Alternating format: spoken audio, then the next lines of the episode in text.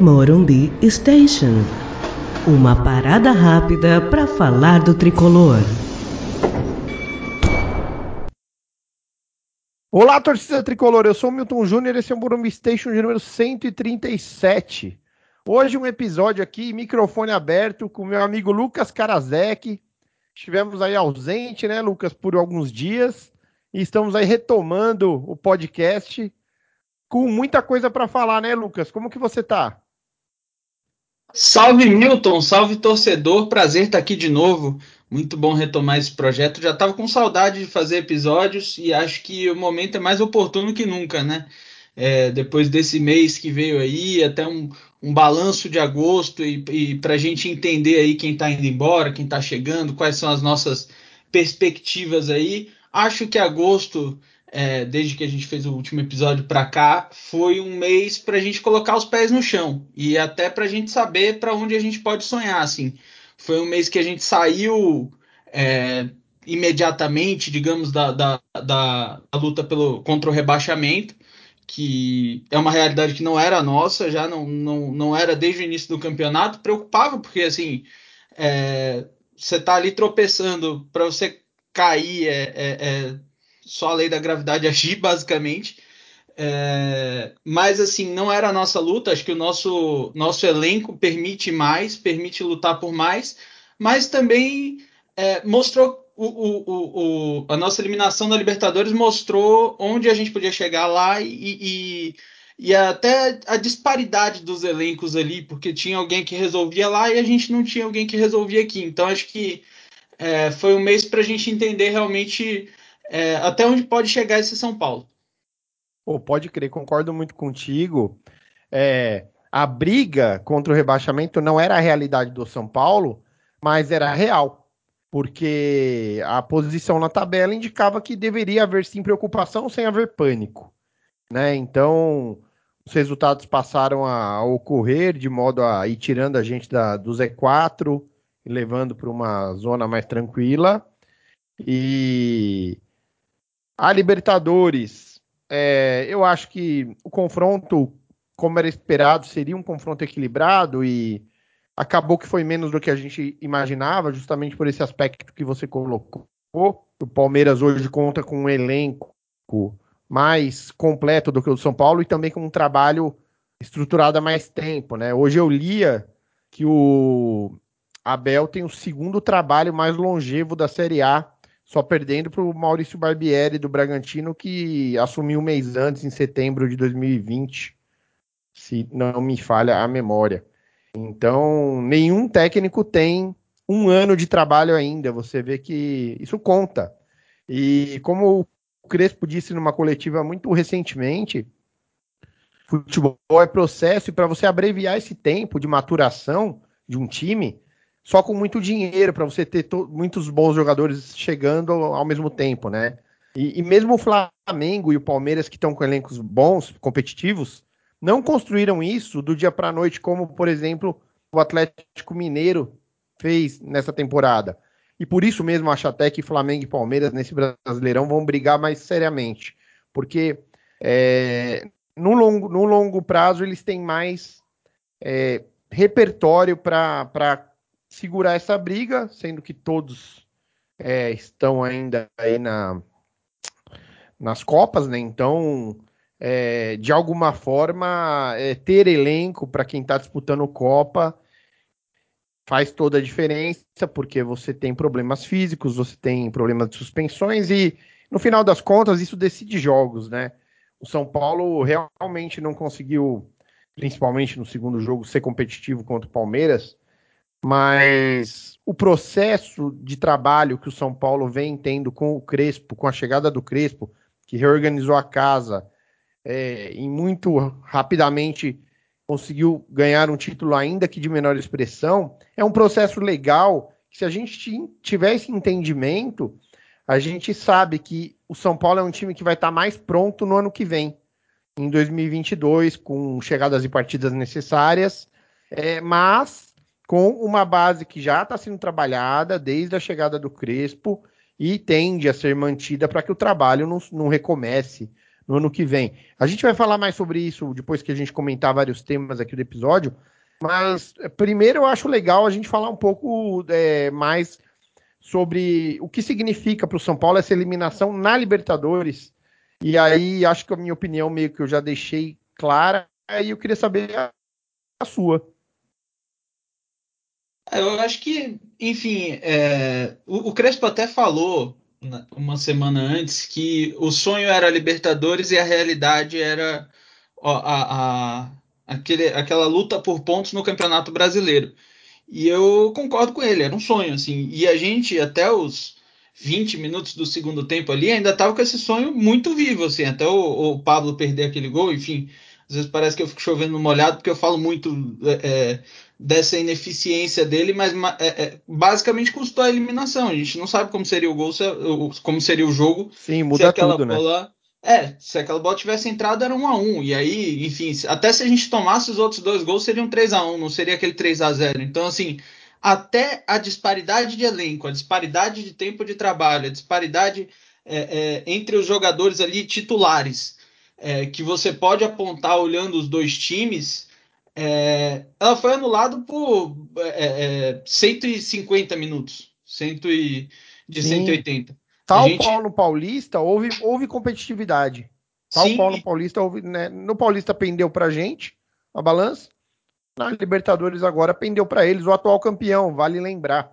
Não, não é uma eliminação para um time é, fraco como tivemos outrora, né? Não convém é. lembrar muito não, embora o assunto esteja em voga com a ida do Tietchan no Podpah, né? Que expôs aí uma chaga, né? Que foi o relacionamento com comando grupo no Brasileirão, mas dessa vez a gente fala de uma eliminação assim é, que até para quem fosse analisar sem ser torcedor dos times, talvez tivesse dado um pouquinho mais de favoritismo a quem tinha mais elenco, né, naturalmente. Não, sim, o Palmeiras jogou mais. É importante a gente falar isso. Acho que assim, principalmente nos últimos 90 minutos, o Palmeiras dominou a partida toda, mas só fez 1 a 0 e o São Paulo teve uma chance clara. Então, assim, mesmo tendo jogado muito mais, e essa não é a questão, para mim o futebol, é, um time só não merece ganhar se tem alguma influência absurda da arbitragem, assim, que, que realmente mexa no resultado do jogo, é, dava para a gente ter levado ali, dava para a gente ter, ter classificado é, por 150 minutos, mais aquela final do Paulista, mais todo, todos os outros jogos que a gente jogou contra eles, a gente tem jogado de igual para igual. Então, assim, é, acho que, que é uma eliminação, enfim, sensata, racional, normal para os moldes do futebol. É triste a gente ficar chateado, mas ajuda a gente a botar é, os pés no chão. Fica ruim, infelizmente, para os cofres do clube, mas assim também tem a ver com essa montagem do elenco. A gente vai chegar lá no, no Caleri, mas assim, é uma coisa que expõe muito a necessidade que a gente tinha de um finalizador ali, de um centroavante, de um cara para mudar o jogo, para resolver, para decidir. É um cara que, que numa bola pode mudar o, o, o, rumo do jogo. Esse cara, infelizmente, não foi o Pablo. E a gente sofreu, não exclusivamente por isso, porque, como eu já disse, a gente jogou pior, mas a gente podia ter tido um, um, um rumo melhor ali se, se ele tivesse marcado aquele gol e, enfim, não marcou. É, e eu acho que um outro aspecto legal de falar é que estava muito desenhado da forma que chaveou a Libertadores, o quão ia ser difícil pensar em título. Porque, honestamente, os adversários estão mais prontos mesmo. E, e a gente tem que ter essa maturidade, eu acho, né? De entender onde a gente está situado é, para analisar prognósticos. Claro que isso não interfere no, no tanto que a gente vai torcer durante uns 90 minutos contra qualquer adversário, mas interfere a gente saber dosar expectativas e entender certas derrotas como coisas normais do futebol e certos outros tipos de derrotas como não, né? Então, acho que a Libertadores está desenhada de uma forma que é muito nítido que o campeão vai ser alguém com investimento muito alto, né, com um trabalho aí bem mais maturado do que o nosso. Então, é, a lamentar só a rivalidade que foi é, pela primeira vez eles passaram numa Libertadores contra nós. Mas tirando esse fato histórico, que não é um fato histórico que mancha nada, né? São dois clubes de porte, um gigante e um grande.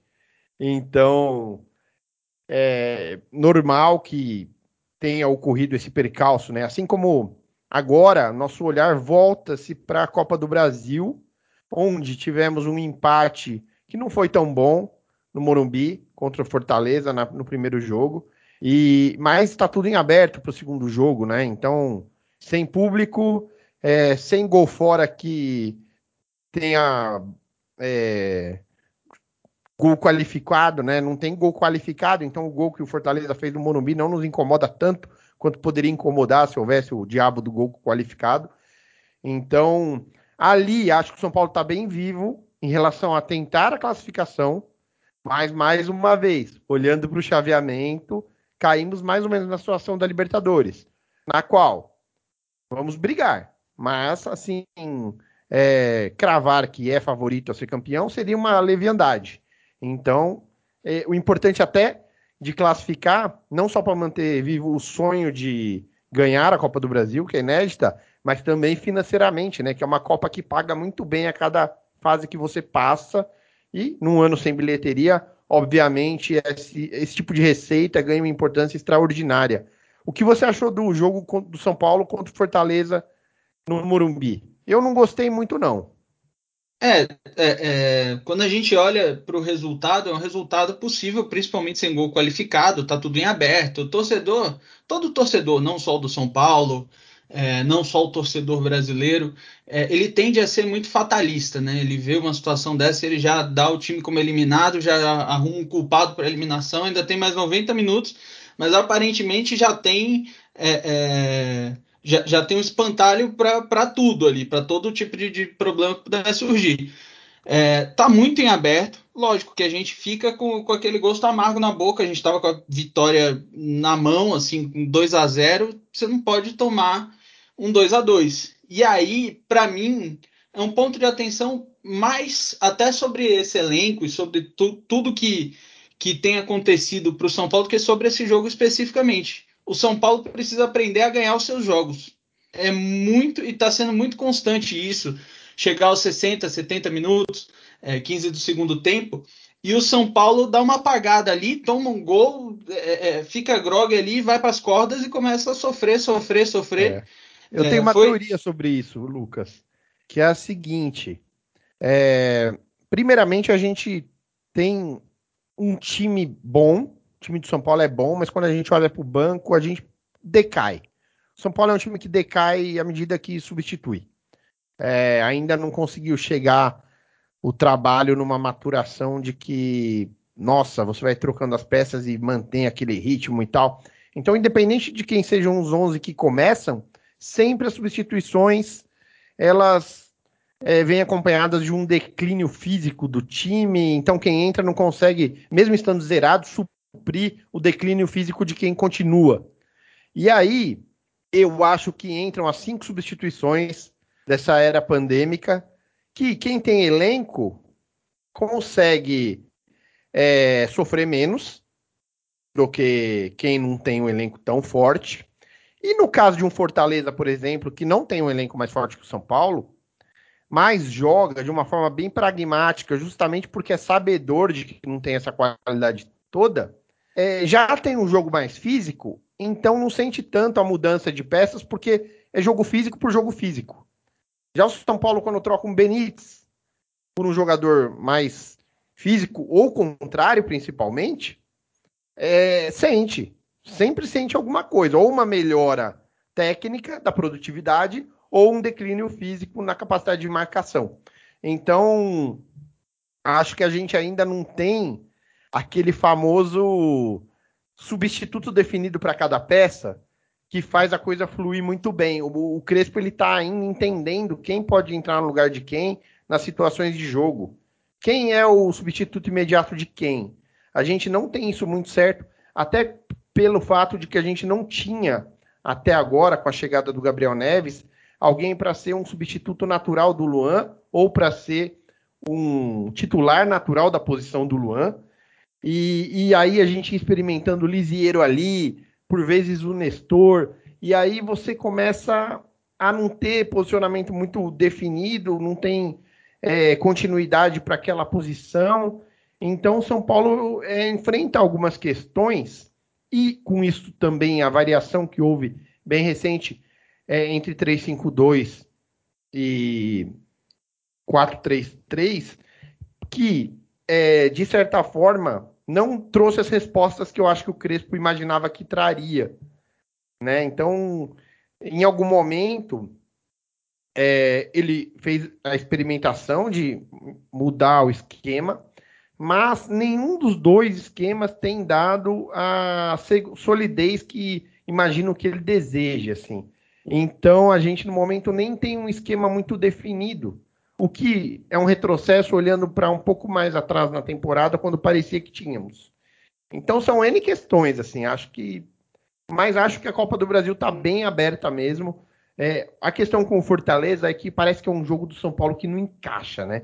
É um time tinhoso, assim, um time que tem um jogo enroscado, é muito, muito jogando por uma bola e muito taticamente competente, assim, né? O Voivoda realmente conseguiu imprimir no time dele uma obediência tática e uma gana é, que fazem do Fortaleza competitivo, inclusive no Brasileirão, fazendo uma campanha bem surpreendente.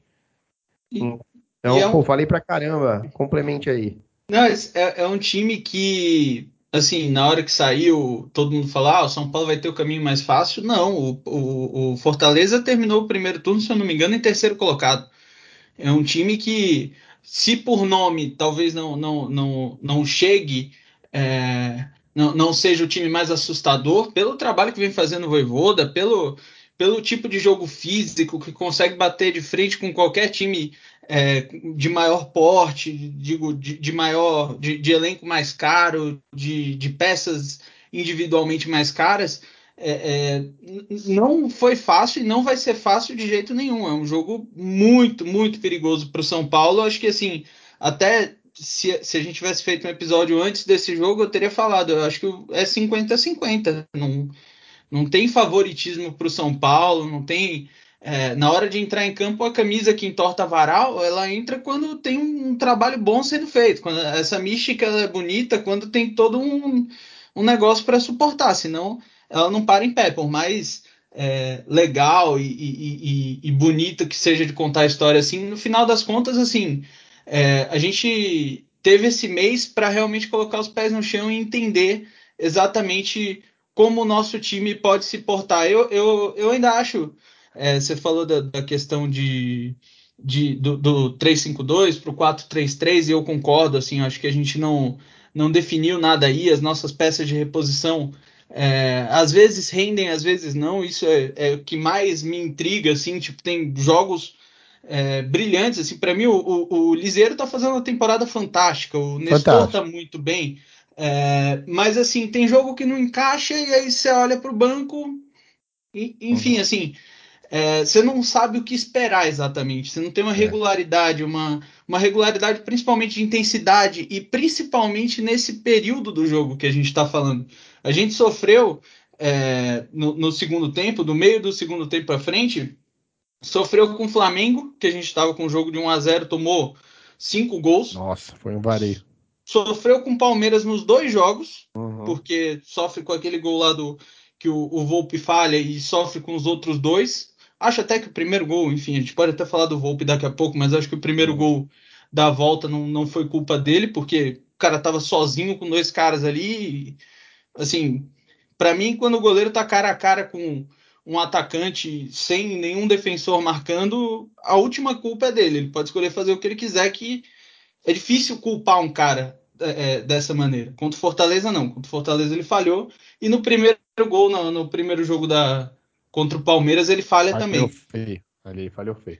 Mas, mas assim, é, Juventude, para mim, é, enfim, a gente consegue um gol ali num pênalti, até um pênalti cavado, mas que eu acho que o VAR não deveria interferir. E toma um gol do Juventude, assim, do, do Ricardo Bueno, um gol aleatório, é, assim, perdido. E é. assim, quando essas, essas coisas pontuais se repetem muito, elas não são pontuais. É, é eu acho. É um problema crônico. Que esse gol que você fala contra o Juventude recente, ele expõe um dos problemas que a gente tem, que é desatenção. E é impressionante como o São Paulo consegue ficar desatento em momentos do jogo que às vezes você pode até estar fisicamente extenuado, mas desatento jamais, né? Então você vai usar o que justamente naquele momento que fisicamente o time caiu, ali que você vai usar repertório para fazer linha de impedimento, para não fazer uma falta tola que vai gerar uma situação de perigo de gol. É, tem N situações assim que eu acho que só a desatenção explica, e aí não é uma desatenção de um jogador, é uma desatenção coletiva. Parece que é um apagão assim, fica todo mundo num estado de esperar o jogo terminar. Parece que tudo que foi planejado para a organização do time se perde porque são os últimos 5, 10 minutos das partidas. Então, um, um, é, um, São Paulo mais atento é uma das coisas que eu espero para a volta dessa parada que a gente tá, vai ter. E isso, isso é um perigo quando você fala da marcação individual do Crespo. Porque é, é, na marcação individual, se o cara falha, acabou. Só, era ele, ele e assim, outro vai ter que correr, deslocar para cobrir, vai sobrar um. É, na zona também, mas na, na, na, individual é muito claro isso. É, é, é, preciso dessa atenção e dessa intensidade o jogo inteiro. Eu, eu acho até que o Crespo esperava mais desse físico do São Paulo, não estou nem falando das lesões em, em, si, mas desse período do jogo que a gente estava falando de. É, a, acho que é, não deu para vir vindo essa decadência física ali naquele momento da partida, mesmo com maratona, mesmo com todas as questões que a gente é. fala sempre. É algo que ele tem falado nas coletivas, né, com muita propriedade, é que não há muito tempo para treinar. E eu acho que em alguma medida isso compromete a melhoria física da equipe, sabe? Porque tá, você faz um coletivo para ajustar posicionamento de acordo com o adversário que você estudou, mas você também tem que ter tempo para o treinamento físico. E não há, cara, não há. É, o futebol brasileiro, mesmo agora que já não estamos mais naquele ciclo de jogos a cada 48, 72, é, ele joga duas vezes por semana com viagens longas, geralmente. Então, realmente, você joga, um dia descansa, um dia treina, outro jogo é preparação para viagem. Então, se você não tem um grupo de um perfil, e aí eu acho que é onde Bragantino acerta, Fortaleza acerta, um perfil mais jovem, e físico, você vai sofrer, porque teus jogadores, embora muito técnicos, não tem aquele tempo para aprimorar uma condição. E aí não é duvidar da capacidade da comissão técnica do São Paulo. É o contexto que, de alguma forma, a, o São Paulo ainda não descobriu como fazer uma adequação que diminua esse gap. Talvez outros clubes tenham descoberto. É, vendo o Resenha Tricolor outro dia um especialista na área de, de preparação física tal. É, ele comentou algumas coisas sobre equipamentos que poderiam ajudar a, a diagnósticos e, e, melhorias mais otimizadas, enfim. Né, eu acho que a gente nem precisa discutir isso, mas eu acho que talvez hoje, com tanta competitividade, talvez esse tipo de detalhe realmente faça alguma diferença, né? Então, as equipes que estão com consultorias é, ajudando os profissionais de, do, do clube, talvez tenham algumas soluçõezinhas que a gente possa não estar contando e de repente isso faça alguma diferença no todo, não a grande diferença. A grande diferença ainda é a qualidade do material humano, é a genética do teu atleta, a capacidade dele de se recuperar dormindo uma ou duas noites. Né? Tem atleta que dorme uma noite e está voando no treino do outro dia. Tem atleta que precisa de duas para conseguir minimamente performar. Então, é, e não havendo tempo para treinar, como que o preparador físico consegue entender, ó, esse aqui eu vou dar mais carga, esse aqui eu vou dar menos carga? Deve ser muito difícil. Eu acho que é, tem essa questão. E quando se, a, gente, a gente se refere a departamento médico, né, que foi uma grande questão também agora nesse mês de agosto, muito falado em algum momento aí, para não dizer sempre é, não é em relação aos jogadores se machucarem, né? É em relação ao tempo de recuperação de jogadores que se machucaram. Né? Ninguém espera que um jogador machucado é, esteja apto é, no jogo seguinte ou em dois jogos, dependendo da gravidade da contusão. Mas alguns jogadores perderam momentos muito importantes da temporada por longos períodos. O Luciano é um exemplo clássico, ficou fora de N jogos importantes. Aí sim, a gente olha para um, a fisiologia de recuperação e para um departamento médico com alguma desconfiança de falar, ué, calma lá, né? Tem esses casos aqui, operados duas vezes. Tá, o que está acontecendo, né? É normal, não é normal? De repente até é normal, mas aí caberia vir uma entrevista, explicar caso a caso. Não custava nada. Abre uma entrevista, fala, pessoal, tá vendo muito questionamento. Vamos explicar caso a caso aqui os principais casos, para vocês entenderem. É, eu acho que é uma coisa que agregaria, porque terminaria muito do zoom, zoom, zoom. E, de certa forma, faria sentido ou não, né? Aí você se exporia um pouquinho, explicando teu método, seu entendimento, mas, por outro lado, você elimina a opinião, por exemplo, da gente que não, não conhece nada de fisiologia e possa eventualmente opinar assim ou assado. Então. Ah, e, e, e, a maioria das críticas que vem ao departamento médico muitas vezes nem são do departamento médico, assim. É porque, é. assim, pra gente que é torcedor e não entende muito, quem tá de jaleco é doutor e, e, e tá é, tudo ali. é muito relacionado à fisioterapia, né? Fisioterapia, essa parte já pós, pós-médica, né? É isso, pode ter a ver com tudo. Se algum especialista virar para mim falar que é nutrição, eu vou criticar o nutricionista. É, é, digo assim, o, o que a gente vê em campo é essa quantidade absurda de lesões musculares constantes. O São Paulo não para muitas de ter. parecidas. Na coxa, por exemplo, tem sido recorrente. Exato, em jogadores, alguns que não têm histórico. A gente falou agora há pouco, o Lisieiro é, é, tá fazendo uma temporada absurda ele tem um histórico de lesão absurdo e não está sofrendo nada. E está jogando talvez com, com o maior nível de intensidade da carreira dele, porque Verdade. tá fazendo de primeiro volante e está indo bem de primeiro volante, sendo, sendo um jogador assim, é, de, de, quase de imposição física, não o jogo inteiro, porque ele não é o Luan. O Luan ele é realmente o porte físico dele é, permite ele de, de ser esse jogador muito mais intenso, muito mais, mais forte, muito mais é, então, assim, é, eu, eu, acho que essas críticas, eu acho que essas críticas em geral à comissão técnica, é, a, a, ao departamento médico, são a, a, a, quem é de direita, quem pegar, assim, digamos assim, porque é, a gente não sabe realmente onde está o problema, mas a gente é, consegue na verdade, ver que tem um problema. Críticas e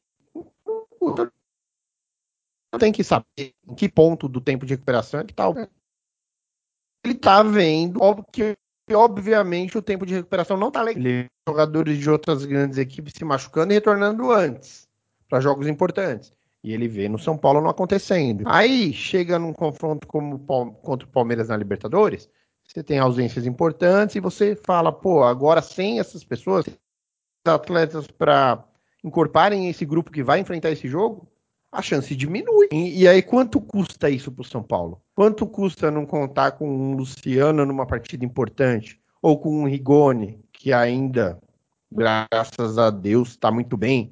Ou com o Benítez, né? Que o Benítez é um caso. Hoje até eu levantava na rede social uma questão que é, a torcida do São Paulo, quando o jogador perde um certo protagonismo, ela muito facilmente começa a rifar. Isso isso tem acontecido muito com o Luan e com o Benítez. Curiosamente, Luan é um jogador do São Paulo que tem uma vitrine para a Europa mais forte, com muito potencial de ser vendido e até houve nessa semana informações de que o Porto estaria interessado e o Porto é simplesmente o melhor vendedor lá na Europa. Ele compra muito bem da América do Sul e vende muito bem lá. Então é muito provável que seja real esse interesse. Até porque vamos lembrar é, que o Porto já fez N negócios excelentes vindo buscar jogadores aqui. É, é, e a outra questão é que o Benítez, é, o São Paulo, notadamente, não tem os recursos para poder exercer a opção de. E aí, o jogador fica de fora e começa aquele zum zum zum. Ah, mas esse jogador nem vai valer a pena insistir, porque o São Paulo não vai ter dinheiro para ele. Mas, cara, tem um contrato de empréstimo aí em vigor com o segundo turno de campeonato inteiro para jogar. A gente precisa do Benítez bem, não importa se ele vai ficar no São Paulo ou não, não importa. Então não vale a pena, assim, a pretexto de não estar com ele em definitivo lá na frente, a gente já aceitar é, começar a desvalorizar o Benítez e falar que o Benítez é de vidro. Cara, não é. A gente sabia o que estava comprando, emprestando, na verdade. A gente sabia, é um jogador o quê? Decisivo, porque tem uma capacidade de enxergar o jogo que poucos têm, mas que tem dificuldades físicas. Não é surpresa. E é um jogador profissional, hein? Um cara que tá sempre com o ânimo lá em cima, fazendo o trabalho dele com dignidade. Então, é, não podemos entrar nessas narrativas de é, diminuir a importância de jogadores, até porque a gente já cansou de ver a importância que tem elenco para campeonatos de longa duração. Se o Luan não está tão bem hoje por alguma questão, muita gente fala de uma questão pessoal aí que eu não vou comentar aqui no podcast, iria pro viés da fofoca tal, mas não é legal. Mas assim, é, pode ser que haja uma situação, pô, mas é problema particular da vida dele. Ele precisa olhar para isso e falar: está prejudicando minha carreira, vou resolver. Corta na raiz, entendeu? É, o jogador, é, e ele sabe que ele não tá jogando tão bem quanto estava no Paulista. Você acha que o Luan não sabe? E é um jogador que, naturalmente, se tiver um pouquinho de paciência, daqui a pouco ele tá rendendo lá em cima de novo. Não é para começar a falar, ah, o São Paulo com o Luan fica assim, fica assim. Não, São Paulo precisa do Luan. Um exercício muito fácil de fazer é imagina o Luan no Flamengo hoje. Como o Flamengo não ia ficar mais forte tendo o Luan no meio de campo deles? Imagina ele no Palmeiras. Quando você pensa assim e você vê que, pô, não queria não, é porque teu jogador é bom. Ele pode não estar tá no melhor do momento dele, mas não, não se abre mão.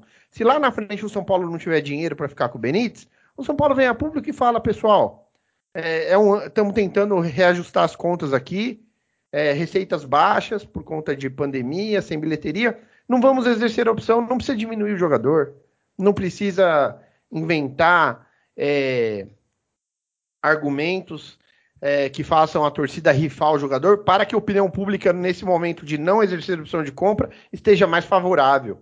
Assim como para que a opinião pública não esteja mais, menos refratária a vender o Luan, porque, pô, ele decaiu, isso e aquilo. Não, cara, é. Se amanhã o São Paulo vender o Luan, natural. O São Paulo tá precisando de dinheiro.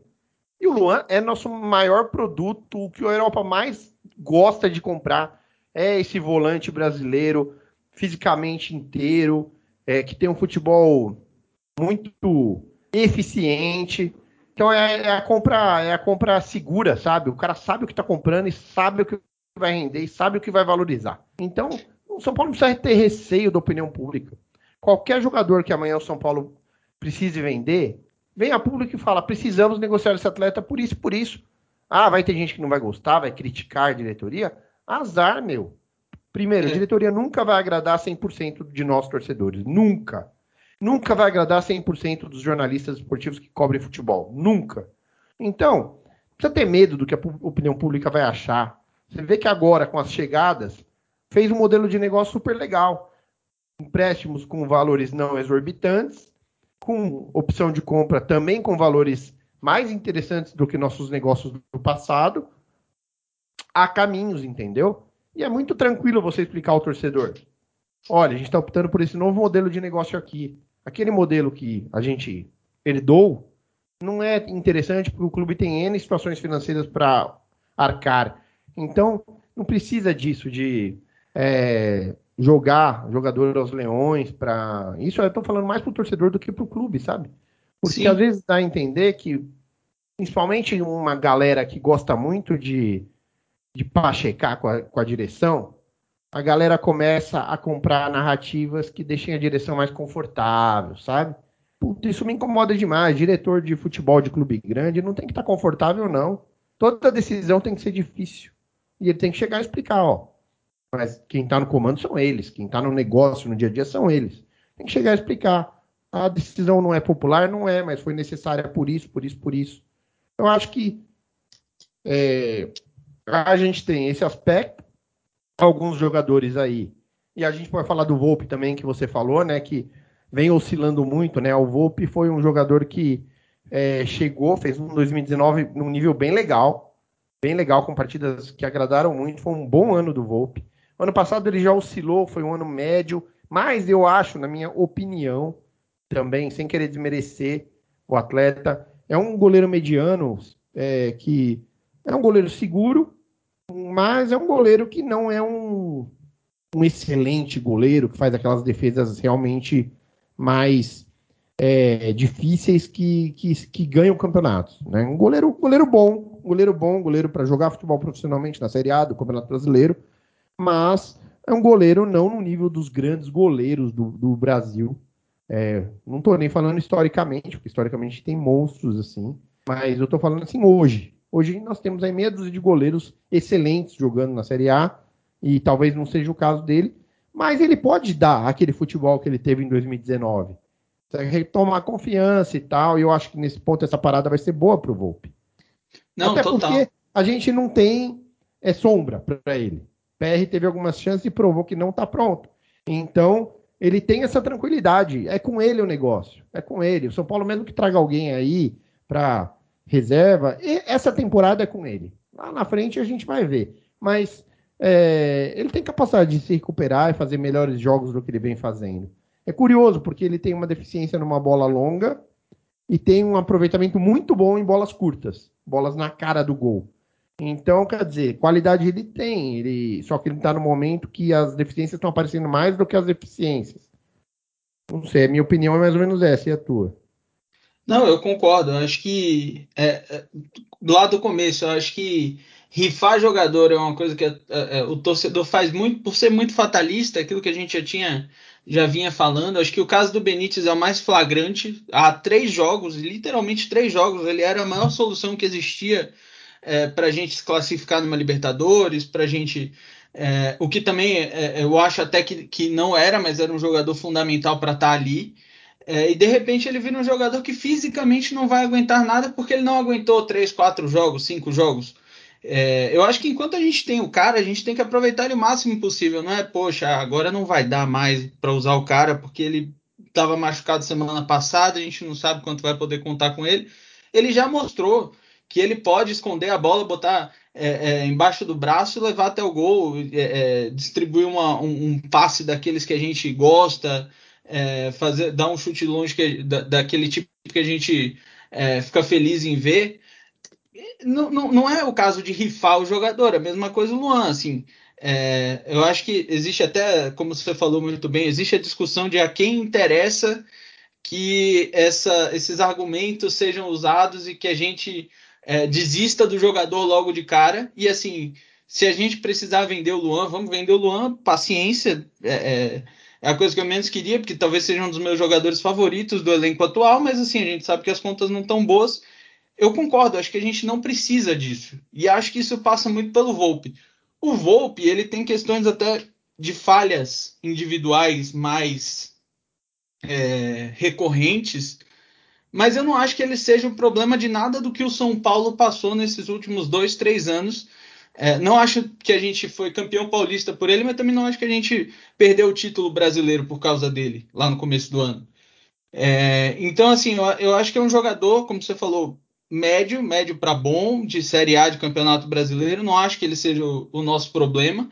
É, mas eu acho que ele entrou naquela a famosa air fryer do São Paulo, que é aquela fritadeira que não, não vai óleo, que eles botam um jogador lá e a partir daquele momento o cara vira o culpado de tudo. É, eu vi gente reclamando dele no gol do Ricardo Bueno. O gol do Ricardo Bueno foi dentro da pequena área, não era assim não era um lance para ele ter saído ali. Teve uma falha anterior, teve outros. É, ali, nesse lance, desculpa te cortar, mas é, foi bom você falar. Tem, tem um pouquinho da característica dele que o São Paulino estranha quando lembra do Rogério. O Rogério, naquela bola do Ricardo Bueno, ele não estaria embaixo do gol.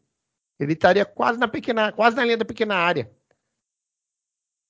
Porque ele sabe, ele, daquela posição ele sabia que aquela bola não ia ser batida direto mas é no estilo de jogo do Rogério Ceni. E depois dele a gente não teve nenhum que joga desse jeito. Um pouquinho é, adiantado, uma... que favorece saída de bola em cruzamento. O Volpe é um goleiro que ele prefere ficar embaixo do gol e tentar estar tá bem posicionado para defender. O Everton, por exemplo, é assim também. Só que o Everton tem feito isso com muito mais eficiência. O Everton é um grande goleiro. O Palmeiras acertou em cheio, contratou barato, no momento que tinha dois bons goleiros, inclusive, eu acho que aí é um aprendizado para a gente olhar, sabe? Quando algum time faz uma coisa muito bem pensada. Eles estavam, se eu não me engano, com o Praz jogando bem e com o Jailson jogando melhor ainda, que estava substituindo o Praz, que estava machucado. E foram lá e contrataram o Everton no momento que não precisavam do goleiro. Pagaram barato, enxergaram bem. Logo em seguida foi campeão olímpico, sendo decisivo. Então, um goleiro que está tendo uma curva de crescimento muito segura, sabe? O Everton é um goleiro sólido. Logo mais está na Europa.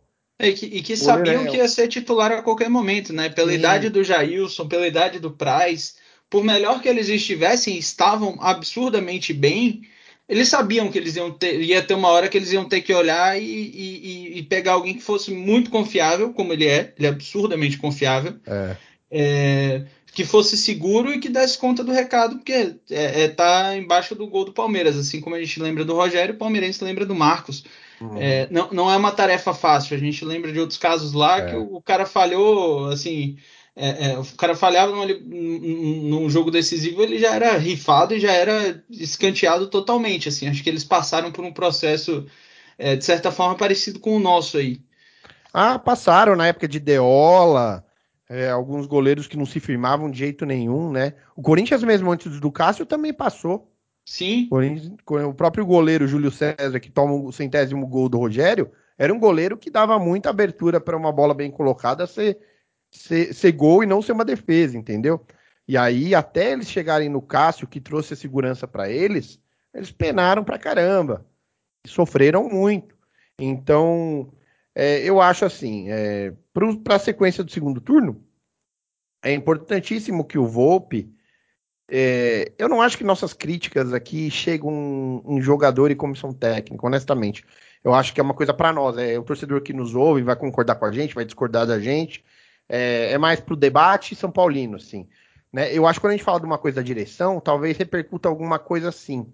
Porque a gente tem feedbacks, assim, algumas coisas incomodam, algumas coisas agradam é, quando né, algumas ideias agradam, outras opiniões desagradam, mas é, em relação a, a, elenco, não, eu acredito que não. Agora, eu acho que ele tem, é, nesse processo de retomada de confiança, de que se recordar como que ele foi efetivado no São Paulo, como que ele foi contratado pelo São Paulo.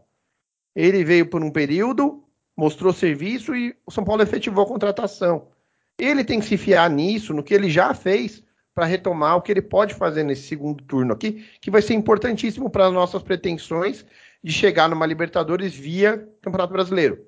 Que eu acho que agora, com a chegada do. E aí a gente pode entrar nesse assunto, com a chegada do Caleri e do Gabriel Neves, o São Paulo volta sim a aspirar essa vaga de Libertadores via Campeonato Brasileiro, sobretudo considerando a quantidade de vagas que devem surgir. Porque, mais uma vez, vai ser um ano recheado de vagas se tudo correr como parece. Então, é, primeiro eu queria saber de você, o que você achou das chegadas? É, eu confesso a você que o Gabriel Neves eu nunca vi jogar, eu não, não conheço o futebol dele. Claro que eu vi vídeos de YouTube, mas não analisaria o jogador por isso. Né? É muito diferente você acompanhar a dinâmica dele em partidas inteiras e principalmente você ter a chance de ver no estádio que você vê a movimentação sem ser no lance da bola, né? Então não, não tenho a menor condição de falar do Gabriel Neves, só, só sei que ele tem números muito bons no Campeonato Uruguaio, dentro do contexto do Campeonato Uruguaio. Então, eu olho com ânimo, porém, ainda expectativa.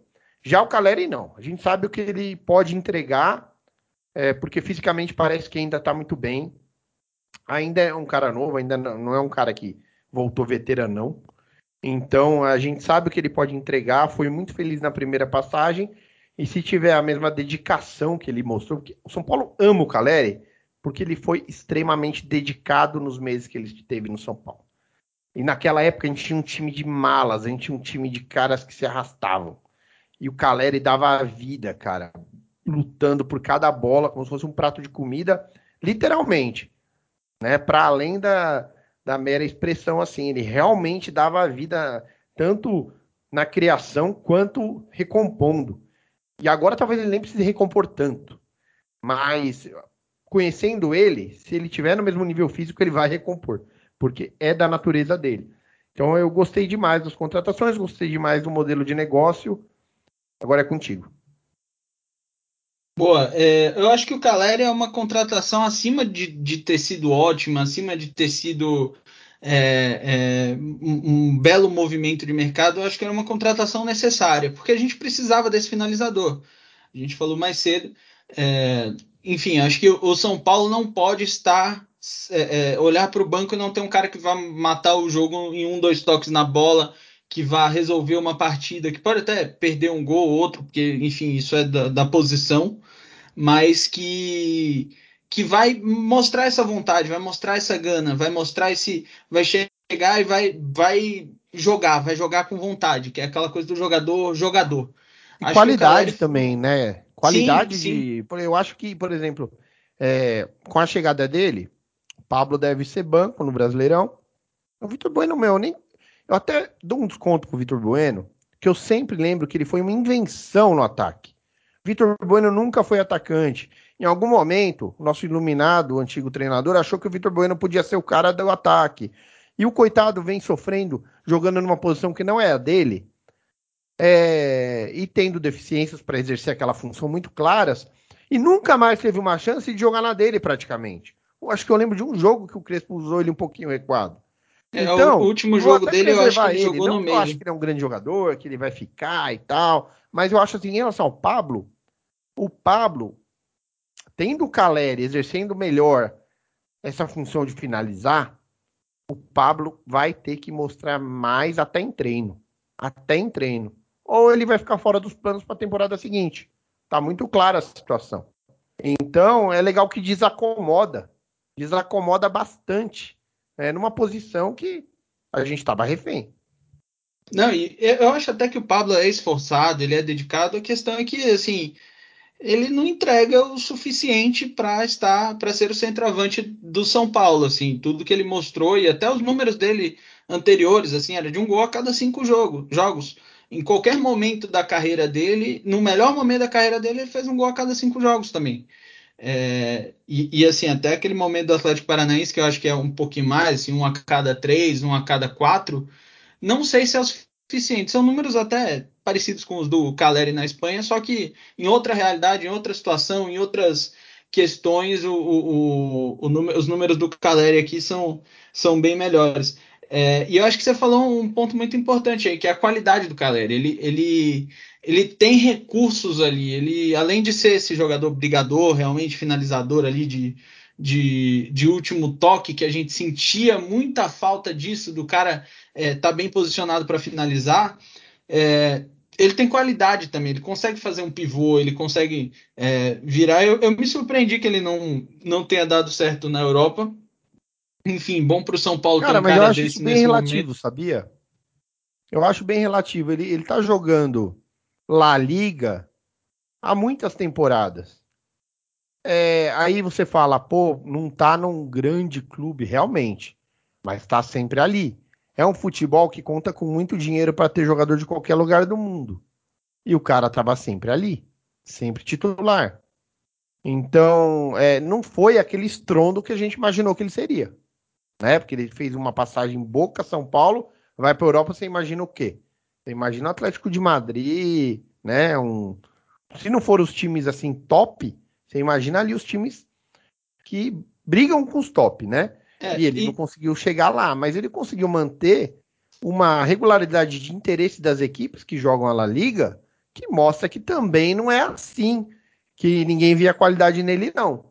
E outro, o cara estava vivendo na, na Espanha, e isso eu sempre falava, que os caras falavam, não, porque o cara não quer voltar. Meu amigo, honestamente, você largar a vida na Espanha, ganhando em euro, com segurança, sabe? É, Fora cultura, dessa bagunça aqui, né? Cultura, educação, para você topar voltar à América do Sul, só porque só se você tiver com gana mesmo de, de fazer história esportivamente.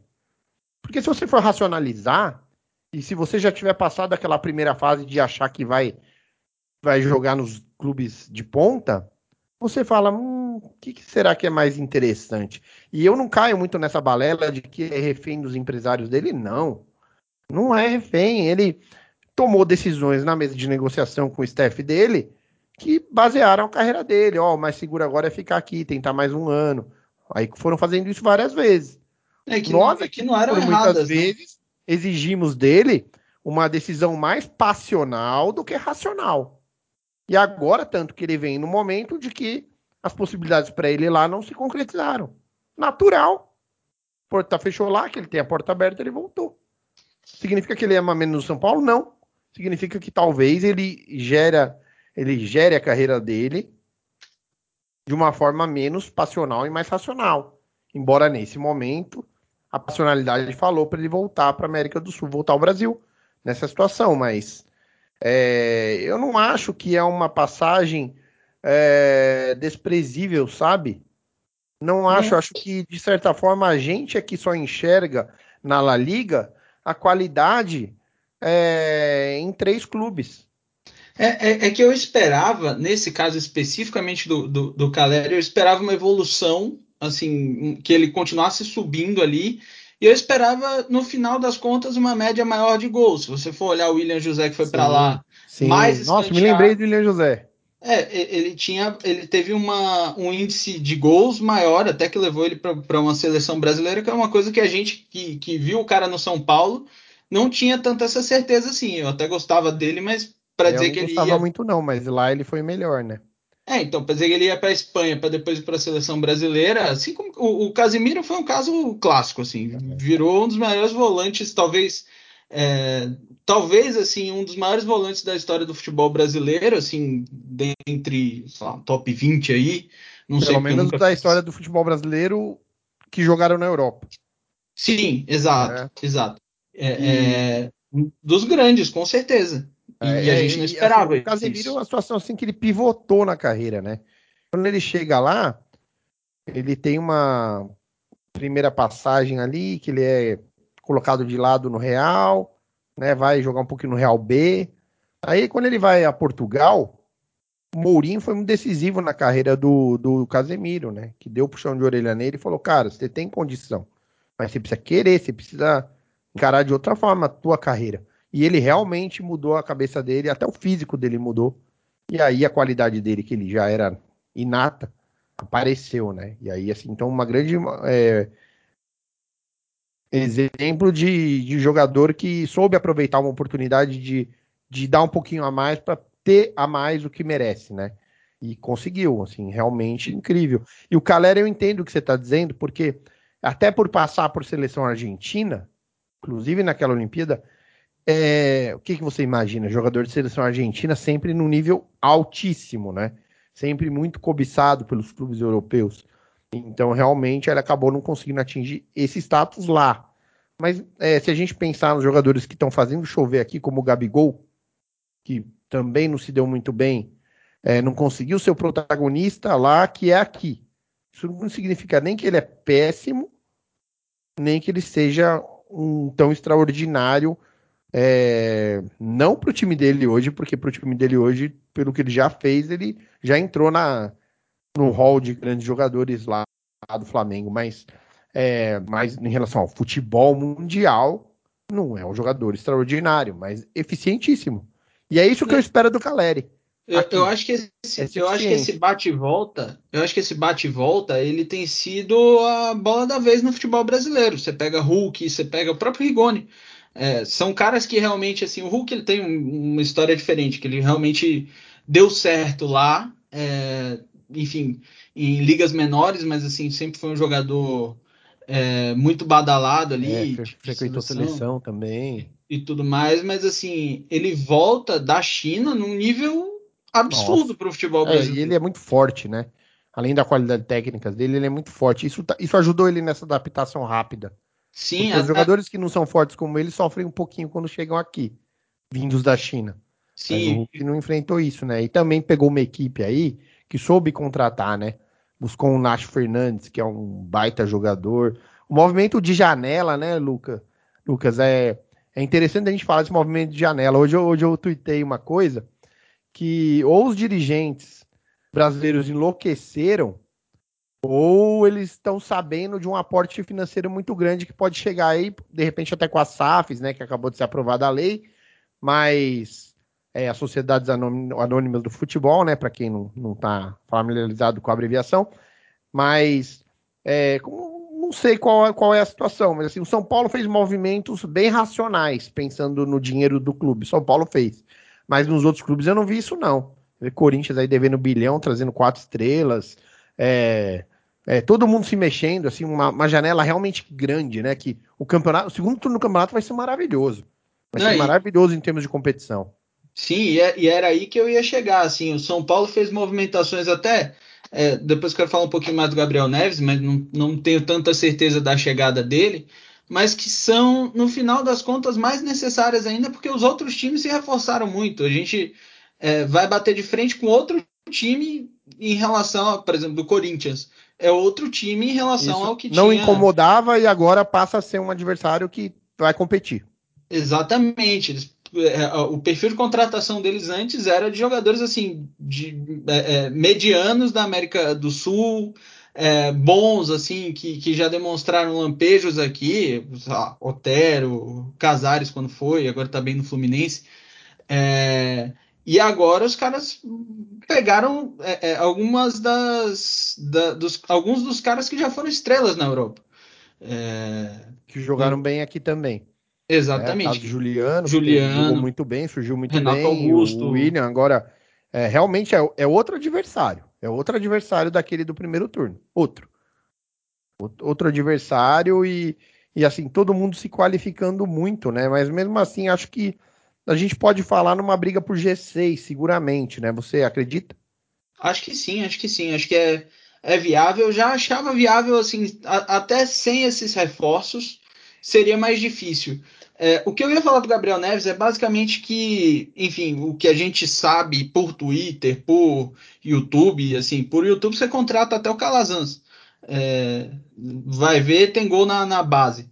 É, é um cara com, com passe longo, classudo, um jogador assim bem do estilo do Crespo, assim que, que gosta dessas bolas é, mais hierarquia. Né? Jogador de hierarquia que, e que tem essa verticalidade que o Crespo gosta. Eu acho que talvez o, o Luan especificamente não tenha alcançado isso e o Liseiro ele é muito bom, ele tem feito uma temporada brilhante, mas ele é um jogador mais de passe curto do que daquela bola espetada que é, é o que o Crespo gosta, tanto é, que... É, um organizador, né?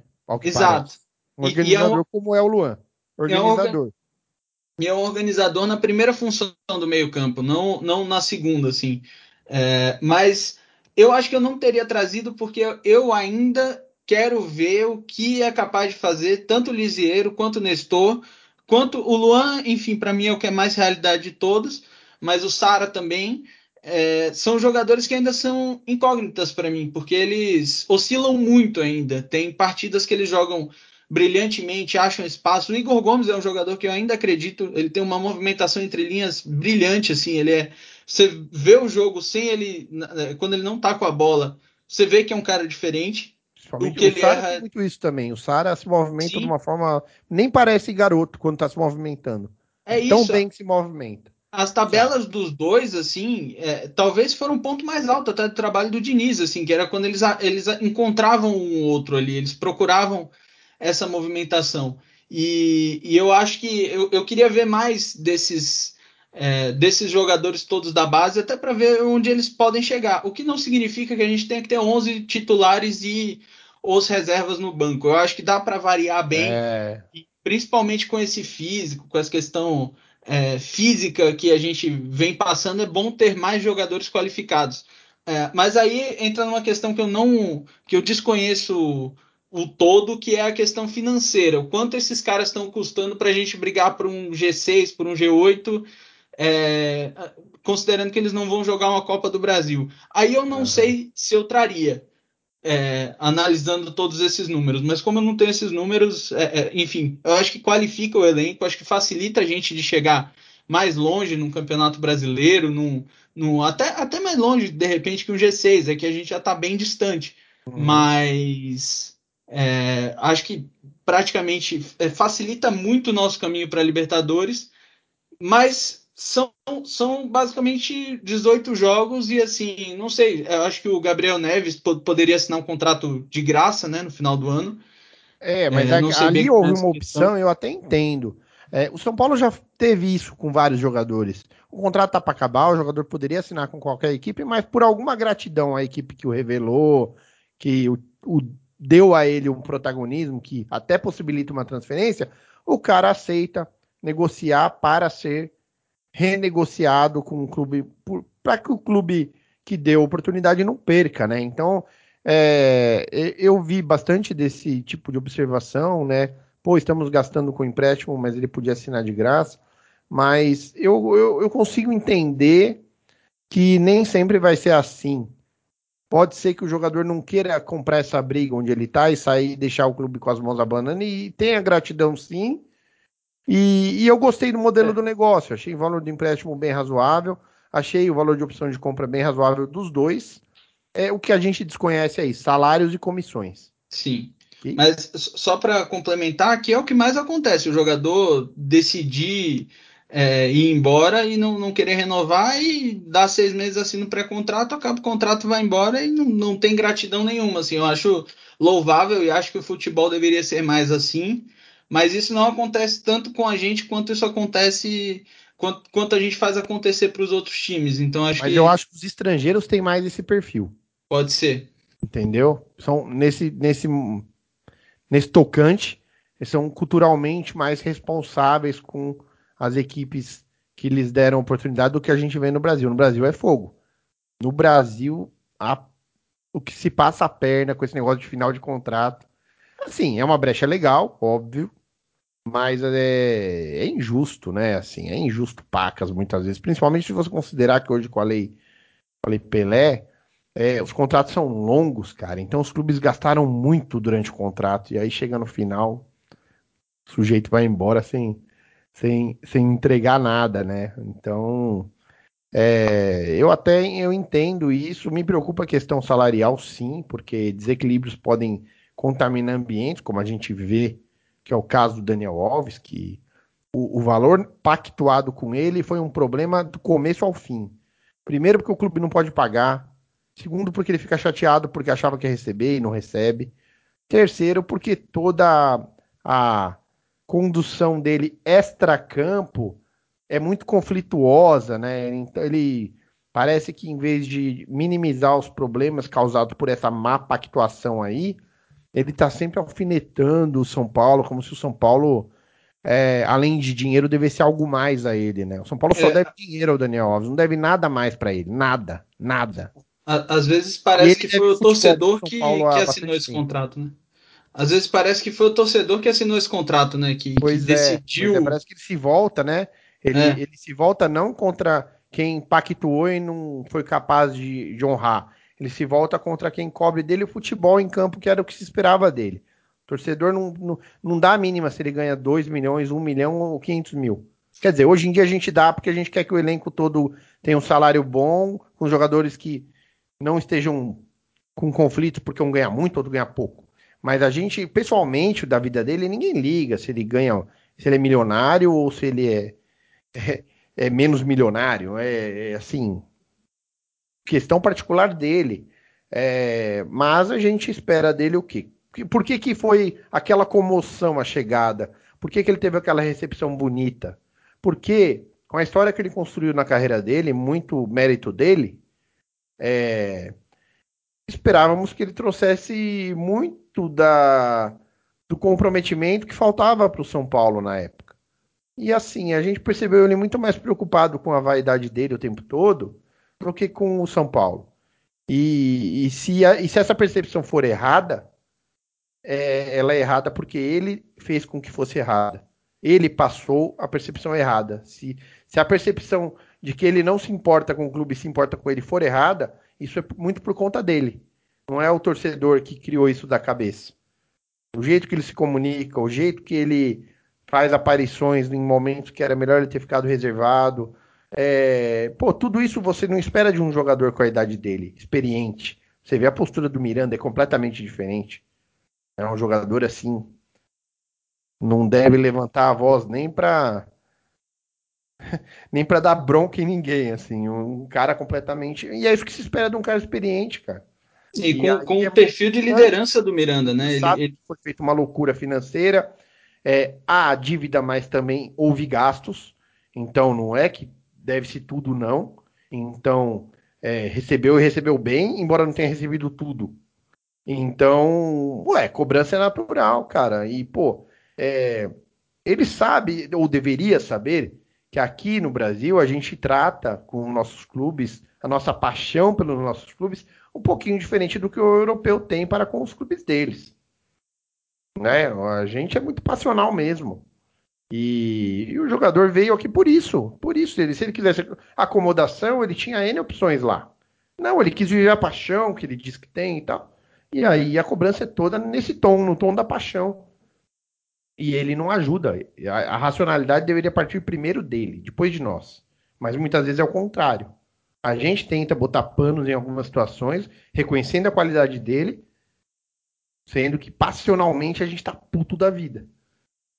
Perfeito, acho, acho que é totalmente isso. Assim, para mim, a maior culpa de toda essa novela Daniel Alves é da gestão anterior. Eu acho que a diretoria anterior escolheu usar um cara como escudo para validar decisões ruins, para validar gastos absurdos, é. sabendo que não poderia famoso é, cumprir. Exatamente, sabendo que, que não, não, não ia conseguir pagar. Isso aí, alguém lá do São Paulo deu uma entrevista esses dias dizendo isso. É, e aí não conseguiu pagar, pelo que, que, que se fala, né? É, e aí, assim, é óbvio, o cara não vai ficar feliz com isso. Mas daí entra a culpa dele, que é tratar o torcedor como quem está devendo a ele. E Exato. o torcedor, é, principalmente durante o período é, que tinha torcida no estádio apoiou muito ele, tirando muito. assim alguma, algumas muito. situações específicas, aquele que bom seria se o Daniel Alves voltasse para a Bahia, que para mim é um absurdo sem tamanho, mas assim, para mim eu acho que a gente tem que e eu esperava que ele visse, principalmente sendo um jogador, alguém que vai entender essa paixão do torcedor é, que é irracional muitas vezes. É, e, e, sabendo que essa parcela que falou do Daniel Alves voltar para a Bahia não é a maioria da torcida, não é aquele, aquele grito ali ele representava mais um grito contra o momento do time, contra toda a situação. É, e, e, eu esperava que ele realmente entendesse isso e, e, tratasse a gente com um pouquinho mais de carinho só. Eu acho que em campo ele não entrega a menos. Eu acho que é um ala direito. É, eu acho é um... que ele está devendo bem, é. perto do que ele mesmo já entregou no próprio São Paulo.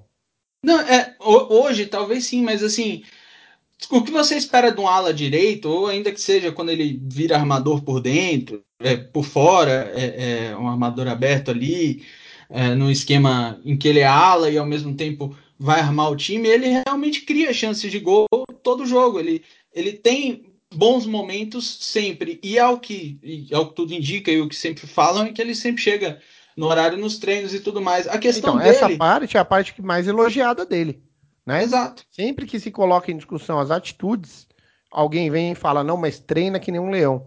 Pô, tudo bem, mas não adianta ele ser é, é, esse jogador que passa esse nível de confiabilidade só para os companheiros.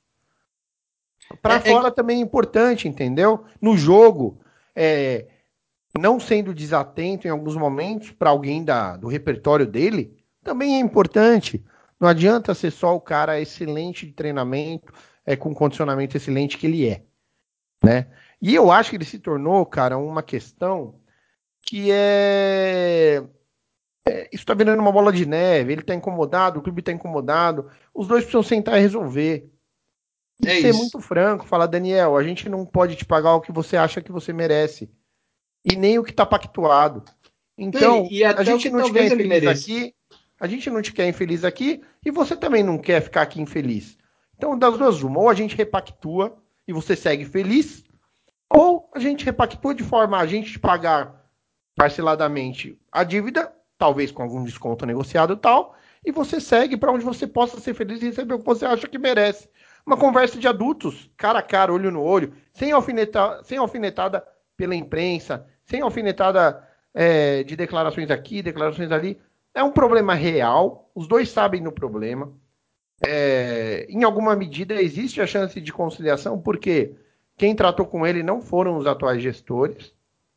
Então, existe um caminho aí para resolver a situação, porque é um valor inviável, por mais que ele entregasse é, esportivamente, o clube com a receita de hoje não tem como deixar esse contrato durar até o final nessas condições que está acontecendo. Está degringolando a relação, né? Tá ficando uma coisa desagradável assim para todo mundo, para ele, para o torcedor, para o clube. E meu, o torcedor não tem nada a fazer em relação a isso. Só opinar, eu, a gente está fazendo aqui. É. Mas o clube ele tem. É, exatamente. Eu, eu, acho que tem uma questão de dosagem de expectativas também que é, eu acho que foi errada. É, assim, o Daniel Alves ele nunca foi protagonista do time. Ele sempre foi um coadjuvante de luxo. Talvez ele seja o melhor coadjuvante do mundo. Só que um time sem protagonista, um time sem para quem ele é, é, dá aquelas enfiadas de bola que ele dava para o Messi, um time sem um cara para ele tabelar, é, como era o, o, o elenco que o, os elencos que o Daniel Alves pegou eram elencos assim abaixo do que ele tem hoje. Até talvez hoje seria o melhor momento para ele voltar, digamos assim, é, não financeiramente, mas assim é, é, esportivamente, com, com certeza, eu acho que ele entrega muito, ele faz muito, só que ele faz muito dentro do que ele pode fazer. Ele não é o cara que vai esconder a bola e, e fazer um gol mitológico. É, ele é o cara que vai achar o passe. Para quem que ele vai achar o passe? Para o Pablo? E aí, assim, vale a pena ter um cara que ganha o quanto ele ganha para ser coadjuvante na nossa situação financeira? Tem dois Daniel, Daniel Alves aí. Tem o Daniel Alves é, coadjuvante de luxo, e tem o Daniel Alves que a torcida vê que ganha X. É, esses dois caras eles não se conversam, porque esse coadjuvante luxo ele vai fazer o que o Daniel Alves faz hoje em campo. O que o cara que, que o que um cara é, como ele ganha hoje no futebol brasileiro para fazer seria para decidir jogos e ele não decide jogo. Daniel Alves não é. É, eu acho que o desenho perfeito disso que você está falando é a camisa 10 que nunca coube nele na carreira inteira e aqui acharam que cabia. E representando tudo isso. Toda Exato. essa carga de protagonismo que eventualmente foi é, excessiva, é, não em relação à importância de um jogador com a história dele virar ao São Paulo. Porque é, quando ele chegou, lembrou-se muito do, do Toninho Cerezo, né? Que fez um caminho muito parecido e chegava também com uma carreira linda. E aqui foi um espetáculo, né, o Toninho. Mas é, nesse sentido, e o Toninho não veio para ser protagonista também, não. Mas ele se tornou, sabe? Toninho, ele fez aquelas Libertadores maravilhosamente e, e fez além do que se esperava dele aqui. Mas é. o que se sabia do Toninho? Toninho ia agregar demais num time que já era excelente. É isso. Então a ideia era essa, né? Só que se perdeu e e aí, com a má postura, com uma, o jeito deles comunicar que é muito ruim, é, causou um. Foi se criando um clima péssimo, como diz aquele meme, né? Sim. Eu acho que é por aí. Mas é, isso precisa ter solução, cara. O São Paulo não pode ficar até dezembro remoendo essa relação. Eles têm que sentar e conversar. Tem que sentar e conversar e tem que ser logo. Voltou da seleção aí, dessa servida da seleção, senta e conversa. São Paulo não pode deixar esses problemas se arrastarem para o final do ano, para a gente estar tá discutindo ambiente é, no final do ano com jogos importantes que podem definir classificação, premiação de brasileiros, essas coisas. Claro, essa temporada a gente tem é, a comemorar que quebramos um jejum e, e, a entender que estamos maturando um trabalho para que no ano que vem talvez nós chegamos mais competitivos, né? Porque assim, não é que eu tô jogando a toalha da Copa do Brasil, não. Mas eu acho que a Copa do Brasil, São Paulo é franco atirador. Mesmo que passar do Fortaleza, né? Então, vai, tem que brigar, tem que. Se passar do Fortaleza, tem que dar tudo para ser campeão da Copa do Brasil. Agora, dentro de uma racionalidade, favorito não é. Aí o pessoal vem e fala, não, mas um São Paulo é favorito contra qualquer time. Não é, cara. Futebol não é mais assim. Favorito é quem tem mais jogadores bons à disposição naquele dia do jogo. Naquele dia. Porque também se o outro time tiver com seis caras quebrado e pegar o São Paulo inteiro, o outro time não vai ser o favorito, mesmo tendo um elenco melhor. Então é jogo a jogo que se define. Ah, hoje dessa vez tende a, a balança vir para cá, dentro de uma normalidade, ou tende a ir para lá. Então o São Paulo tem que se preparar. Eu acho, acho essa parada muito boa. Acho que é, a minha expectativa é que seja meio parecida com aquela do Paulista, quando a gente viu uma coisa muito legal depois dela que foi quando houve tempo para essa comissão aí fazer coisas que ela não tem tempo entre viagens e jogos, viagens e jogos. Né, e o tempo é, ele, ele, é fundamental nesse caso. A gente tem sofrido uma quantidade absurda de gols, se eu não me engano, 12 em 27 é, de bolas aéreas é, é, defensivas, bolas paradas. É, e, e, assim, isso só se treina com tempo, não tem outra forma, não tem outro. Assim, é, taticamente eu, eu acho, tenho, acho não, tenho certeza que o Crespo ele sabe que esse futebol que o São Paulo está apresentando não é o ideal, não é o que ele quer, tanto que ele pede mais reforços, tanto que ele, ele vai dosando o elenco, vai vendo o que, que dá para fazer, ele se incomoda é, com, com as questões físicas por não ter os jogadores à disposição. Não é o futebol ideal do Crespo, não é o ideal do que ele quer ver o São Paulo jogando. É, e ainda assim já é um, um, um, bom futebol, assim, já, já tem ideias é, é, muito bem aplicadas na prática ali. Eu acho que o São Paulo tende a melhorar muito com esse tempo, principalmente é, nessa bola parada defensiva, bola aérea defensiva, na verdade.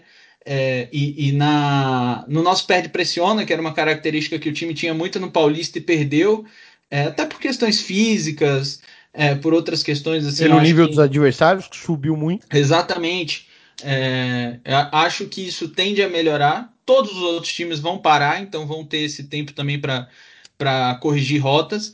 Mas eu, eu acho que o São Paulo era o time do Brasil que mais precisava disso. Por momentos, por. É, para a gente até esquecer um pouco, desanuviar dessa eliminação, do caso Daniel Alves, que eu particularmente não aguento mais falar disso, é, a gente fala e, e, tem que falar mesmo, mas assim.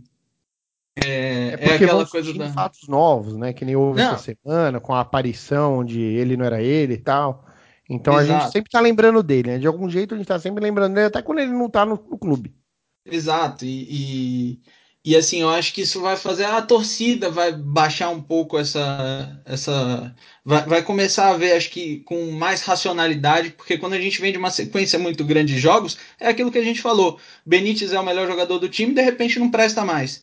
É, Luan é um volante muito seguro e de repente tá, tá com problemas pessoais, não tá com a cabeça no São Paulo, não sei. Uhum. Enfim, é, é, eu acho que ver um pouco mais de longe todas essas questões e poder sonhar até com, a, com essa estreia do, dos novos jogadores, Gabriel Neves e, e, e Caleri, eu acho que vai, vai fazer bem para a torcida vai fazer bem para o time que vai treinar, vai evoluir taticamente, vai fazer bem, acho que para todas as partes aí. Eu espero que, que o Crespo consiga utilizar muito bem esse tempo, até de repente para descansar jogadores que estejam um pouco mais cansados, dar a folga sem ser aquela folga que todo mundo critica, o time toma uma porrada e de repente é, é, aparece uma folga do nada e você fica tipo, pô, mas e às vezes a folga é, é, só por uma questão física mesmo, é uma questão Agora biológica. eu vou te colocar uma questão aqui, né? O jogo contra o Fortaleza é o nosso segundo jogo que vem, vem por aí.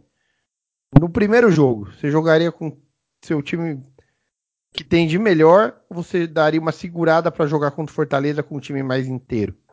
Eu iria nessa segunda opção. Eu acho que eu iria com o que tem de melhor. Assim, talvez eu, eu fizesse um misto, né, com com os jogadores que, que a fisiologia me dissesse que estavam é, melhores, aptos. porque é, é, que estavam mais aptos até, é, porque eu acho muito importante o ritmo de jogo. Eu acho que isso é uma coisa que se ganha é, realmente jogando. Assim, por menos importante que esse jogo antes possa parecer, é um jogo de campeonato brasileiro sim, e sim. ainda por isso é. A dúvida. Exatamente, ainda é nossa nossa prioridade de classificação para Libertadores, vamos é, dizer assim. Uma dúvida que falou. a gente não vai ter aí é que o Caleri e o Gabriel Neves não podem jogar a Copa do Brasil, então naturalmente, estando aptos, estando em condição física, vão jogar o brasileiro. Mas é isso. Lucas, acho que o podcast está com um período bom aqui, quase 120 minutos. É um tempo normal, mais prorrogação. Então, antes que a gente vá para pênaltis, queria agradecer aqui a tua participação, é, dedicar o episódio para minha mãezinha, que era nossa fã. E você faz o encerramento aí, meu caro. Boa, acho que é, realmente, como você falou, dedicar o episódio para sua mãe, Dona Silvia. É, acho que o, o, torcedor tem que olhar tanto para o passado, para esse mês que passou, como uma forma de colocar os pés no chão e pode sonhar com, com bons, boas estreias. Acho que o Caleri, eu tenho um pressentimento de que ele vem muito bem, porque o São Paulo está muito carente de um de um jogador com essas características, e se ele vier com a vontade que ele já mostrou que tem, é, eu acho que ele vai fazer a gente sorrir e muito. É, no mais, acho que, acho que passando por todos os pontos, daqui a 15 dias a gente volta a campo aí. Queria agradecer você aí mais uma vez. É, e, e é isso, assim, vamos São Paulo.